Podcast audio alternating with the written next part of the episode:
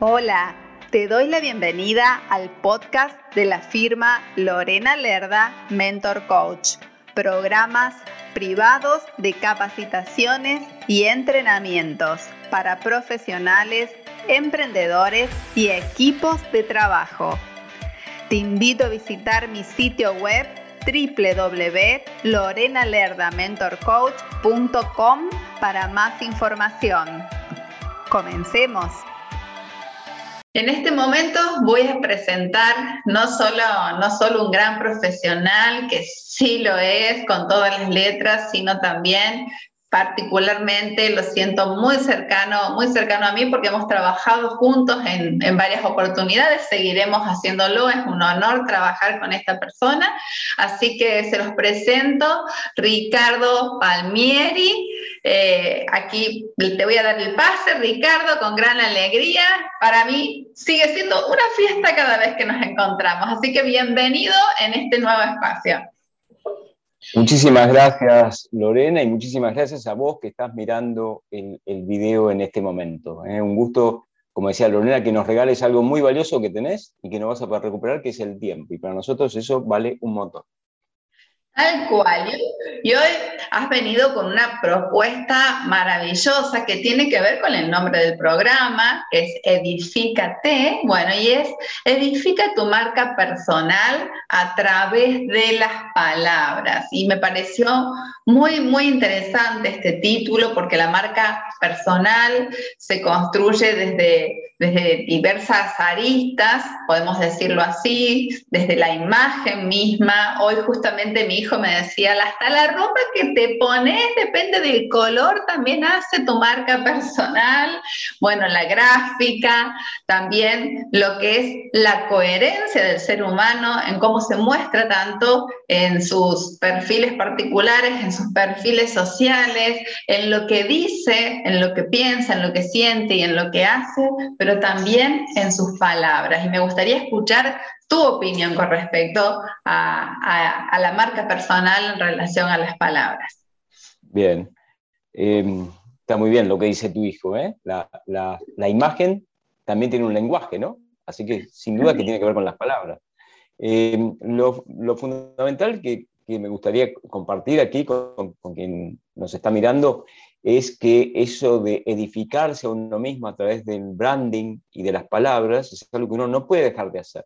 Eso ya no está reservado solo para los que trabajan en comunicación. ¿eh? Cualquier rama, cualquier actividad, no importa si, es si una persona tiene estudios universitarios o solo terciarios, o es muy hábil en algo y no tiene ningún título, para todos esto hoy corre y es importante construir la marca personal. ¿Cómo la voy construyendo a través de las palabras? Bueno, primero de todo a través del naming. ¿El naming es? ¿Cómo elijo yo el nombre? Ustedes miran, pero ¿cómo voy a elegir el nombre si tengo este nombre? Depende. Hay gente, vamos a dar un ejemplo. Si una persona se llama María Silvina González Cánova, no tiene sentido que ponga todos esos nombres en LinkedIn. LinkedIn no es el lugar, el formulario de, para sacar el pasaporte. Uno elige el nombre que quiere. Yo en ese caso pondría Silvina Cánova. Y voy a explicar por qué. Si se llama María Silvina, María hay 70.000, Silvina hay menos de 70.000. Y dijimos Fernández Cano, creo, ¿no? O González Cano. Bueno, un apellido español primero. Los apellidos españoles, de nuevo, hay muchísimos. En cambio, Cánova hay muchos menos. Eh, por supuesto, Cánova es español. Me refiero a los españoles reiterados, que ya sabemos que son Martínez, Rodríguez, Fernández Ruiz, etc. Entonces, ya desde el momento en que yo elijo un solo nombre de pila y un solo apellido, yo ahí me estoy distinguiendo y me estoy diferenciando. Pensemos siempre en los artistas, los actores, las cantantes, ellos, muy raro que tengan dos nombres, dos apellidos, todos tienen un nombre, un apellido y punto. Y algunos uno, Shakira, listo, Juanes, terminó. Entonces, lo primero que yo necesito es tener claro que las palabras que yo use para autonombrarme tienen que ser claramente este, eh, precisas. No puedo usar cualquier palabra. La otra, la otra vez hablando con una persona que tenía un nombre que era em, Michelle, estaba escrito, si no recuerdo mal, digo, ¿cómo te llamas? Me dice, me da igual, llámame. Le digo, ¿cómo me da igual? Vos tenés que poner el nombre. Me dice, bueno, está bien, llámame Michael. Bueno, está bien, pero eso repetilo, porque vos sos el primero que lo tiene que reafirmar. Yo sé que él me va a decir, y pero en LinkedIn, ¿cómo sé cómo pronunciar? Y yo te voy a decir algo. Hace poco LinkedIn habilitó desde el celular una grabación donde vos al principio pones, hola, mi nombre es Michael este, este, Martínez, por ejemplo. Entonces ya ahí por lo menos estableces eh, cómo querés ser llamado. Así que fíjate que todo, todas las palabras construyen. Y, me podría ir también al, si me das un minuto más, Lorena. Sí, por favor. hablando de LinkedIn, que es donde más se construye la, la marca personal, debajo de mi nombre, cuando estoy frente a la pantalla a la izquierda, debajo de mi nombre yo tengo que poner qué hago. Si yo soy licenciado en publicidad y mi trabajo es atención al cliente en una agencia de marketing digital que se llama, no sé, eh, XYZ, no pongas licenciado en publicidad, porque no me está diciendo nada eso, me está diciendo lo que estudiaste. Yo no sé si me interesa lo que estudiaste, a mí me interesa saber lo que hoy haces, ¿sí? lo que hoy estás realizando. Entonces yo pondría encargado de atención al cliente en este, XYZ Marketing Digital. Y eso es mucho más claro. Lorena. Claro, el mensaje llega directo, la gente no está perdida, eh, no está pensando en qué, qué realmente hace esta persona o en cómo me puede ayudar. Directamente entiende cuál es esa ayuda que va a recibir de esa persona y elige por supuesto, consultarlo no en función de lo que esté necesitando. Y hablando de las, de las palabras, de la construcción de la marca personal de las palabras, me gustaría que diferenciemos en cuanto a la palabra oral o verbal o esto cuando estamos hablando ante una cámara, ante una exposición y también lo que es la palabra escrita, que hoy por hoy es tan importante. Yo siempre recuerdo una frase que vos decís sin, o sea, sin desmerecer una cosa o la otra, ¿no? La imagen atrae y las palabras venden, que no se enojen los diseñadores, que siempre también lo decís vos, pero es cierto, la conjunción de, esas dos potencialidades genera mucho. Entonces, bueno, quería saber esto, cómo, cómo aplicar en la marca personal toda la parte oral, por decirlo de alguna manera, y la parte escrita. Bien, uno en lo oral, cuando te van a hacer una entrevista como lo de ahora, uno puede hacer varias cosas. Puede equivocarse por, falta de experiencia, que eso pasa al principio, o uno puede acelerar la experiencia ensayando. ¿Cómo se ensaya? Si vos lográs que la persona que te va a entrevistar te diga, te adelante cuatro preguntas, simplemente para ensayar. Vos ensayás frente a tu celular y te grabás. Y ahí vas a aprender un montón, te vas a dar cuenta de lo que, lo que hay que decir y lo que no. Porque generalmente las personas que se equivocan es porque no tienen un entrenamiento, no porque se les escapa algo que no querían decir. Cuando vos tenés entrenamiento, sabes perfectamente qué palabras hay que decir y qué palabras no. Y eso, la mejor manera es ensayar. Ensayar es aburridísimo. Es aburridísimo ponerse frente a un celular, grabar, volver a mirar, verse uno mismo, que siempre se siente horrible, porque siempre a uno le parece que salió horrible, que es feo, si es que hay un, si es que hay un parámetro de feo y lindo, por supuesto no, existe, ¿eh? que, que quede claro. Pero es pesado de hacer, pero hay que hacerlo. Me hace acordar algo que siempre, bueno, a lo largo de mi educación que he escuchado, es una cosa improvisar y otra ser improvisado. Entonces, si uno está preparado, puede improvisar con los conocimientos que tiene, pero no andar, eh, ser improvisado, decir cualquier cosa en cualquier momento. Y en la palabra escrita... Bueno, en la palabra escrita también tengo que ser muy... Este muy sagaz o muy astuto. Astuto no es, astuto no es una persona eh, tramposa, astuto es la persona que conoce las consecuencias de sus actos. ¿no? Eso habría que empezar. Y, recomiendo, ya que estoy en un libro que se llama El arte de la prudencia de Baltasar Gracián, ¿sí? que son 300 pequeños consejos, ¿eh? que es espectacular. Por favor, consigan la versión en español moderno, porque el español antiguo es un poco densa. ¿eh? Lo, van a encontrar en Google. En cuanto a la palabra escrita, bueno, siempre tengo que tratar de hablar de mi tema y no irme hacia otros temas. ¿eh?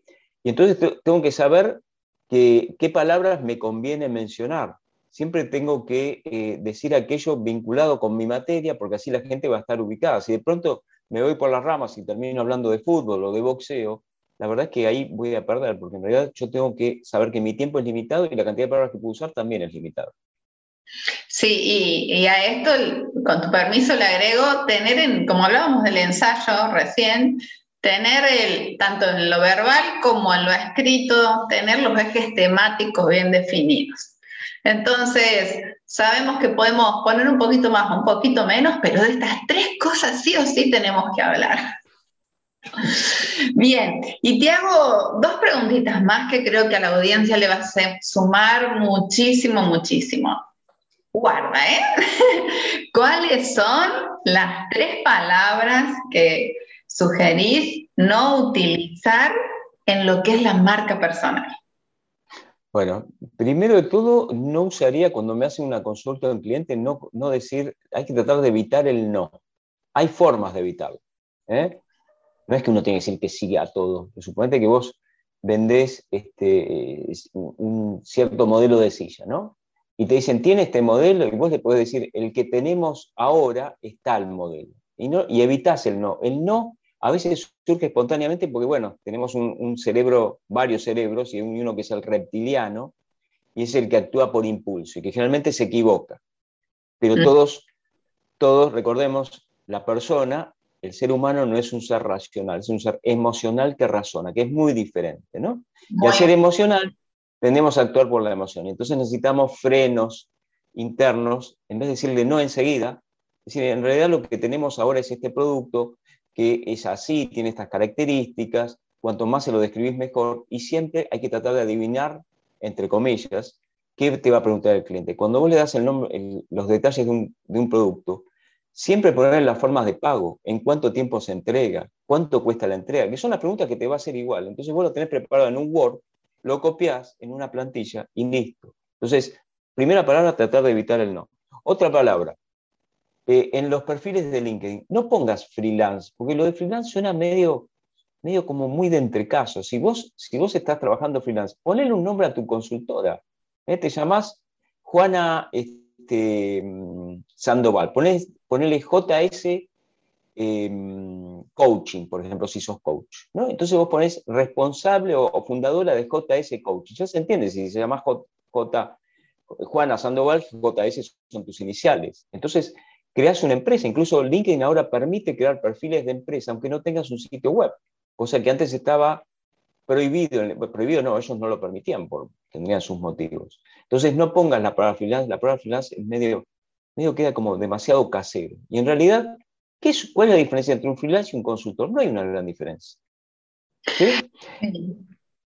Eh, me, quedé con una cosita que está bueno que también se los compartamos, es que cuando hablabas de que si bien tenemos nuestros perfiles como un currículum en LinkedIn y ahora nos permite crear el perfil de la empresa, no hace falta tampoco que publiques en los dos lados. Si publicas en tu perfil personal, te da la opción de si lo quieres republicar a tu perfil de empresa en el mismo momento, así que también te facilita la vida en eso.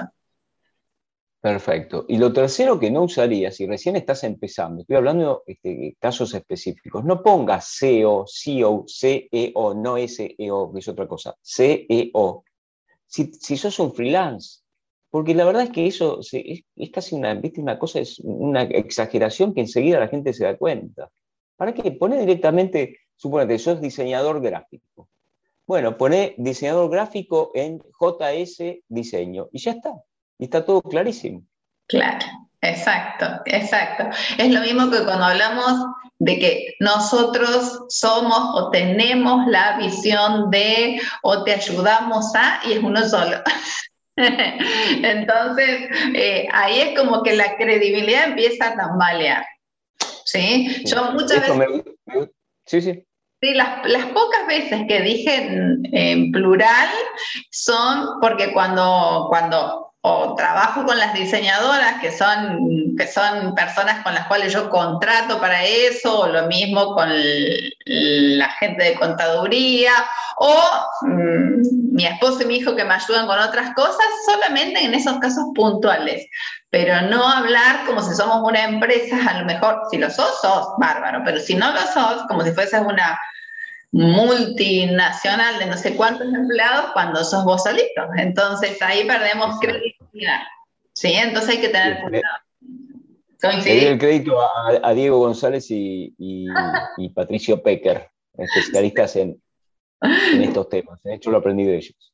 Sí, sí, sí, tal cual, tal cual. Y, hablando, de, hablando de eso, en estos días te acabo de, contar que, tuve la, no fortuna, el esfuerzo, porque me he esforzado mucho por certificar.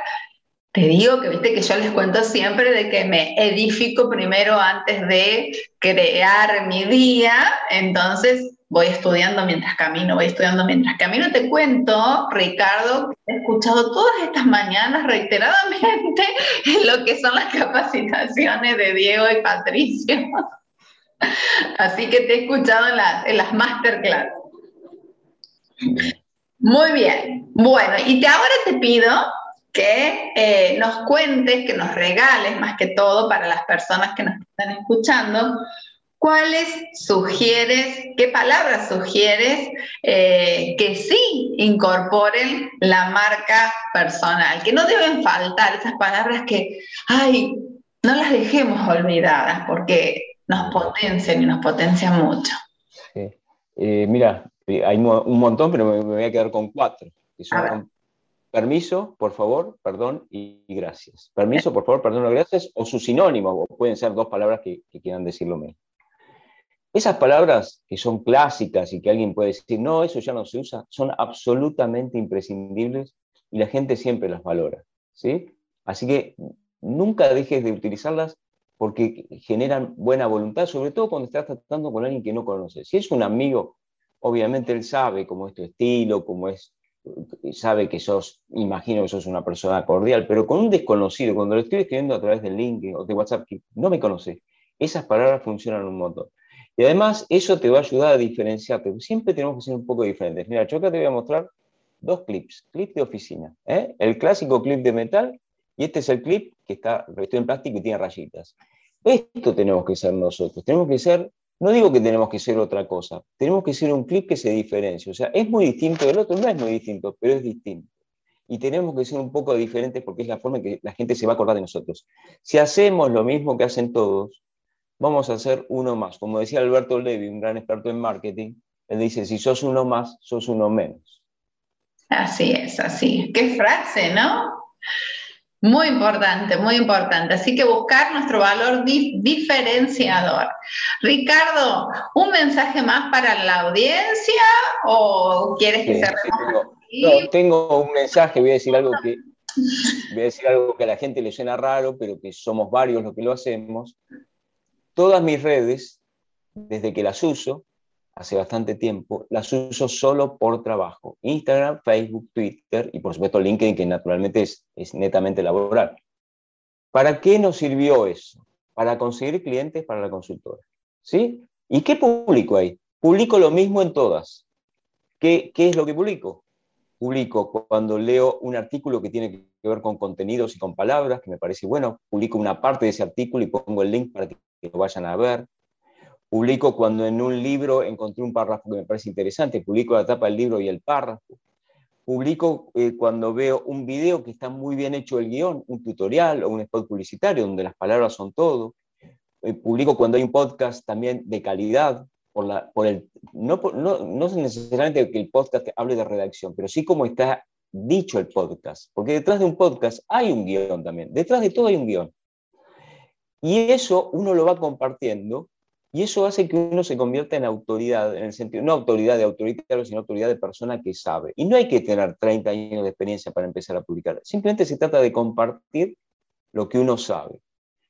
De vez en cuando publico una foto con mi familia, con nuestra perra, por supuesto logra miles de likes o cientos quizás, mucho más, mucho más que los otros contenidos, porque también uno tiene que mostrar algo de su vida privada. Pero a mí nunca me interesó, y no digo que esté mal hacerlo, usar las redes para mostrar cosas de mi entorno. Prefiero este, hablarlas personalmente o si tengo algo que charlar, lo, charlo por WhatsApp. ¿eh? Pero les digo que esto a mí me lo enseñó Genoveva Purita, que es una experta en marketing digital, que desde Argentina da clases en la Universidad de Barcelona, y después yo pensé que era el único que usaba las redes así, después me di cuenta que había muchas personas que usaban así todas las redes y que no tienen perfiles privados. Y acá tenemos a Lorena también, que no usan sus perfiles para cosas privadas. ¿eh? Y aviso igual que todo, por más que ustedes me digan que tienen los perfiles que son privados, no son privados. Todo lo que está en Internet es público. Y si no es público, alguien lo va a encontrar.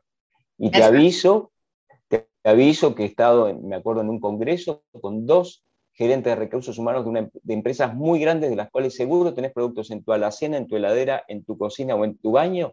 No te voy a decir qué empresas son, por supuesto.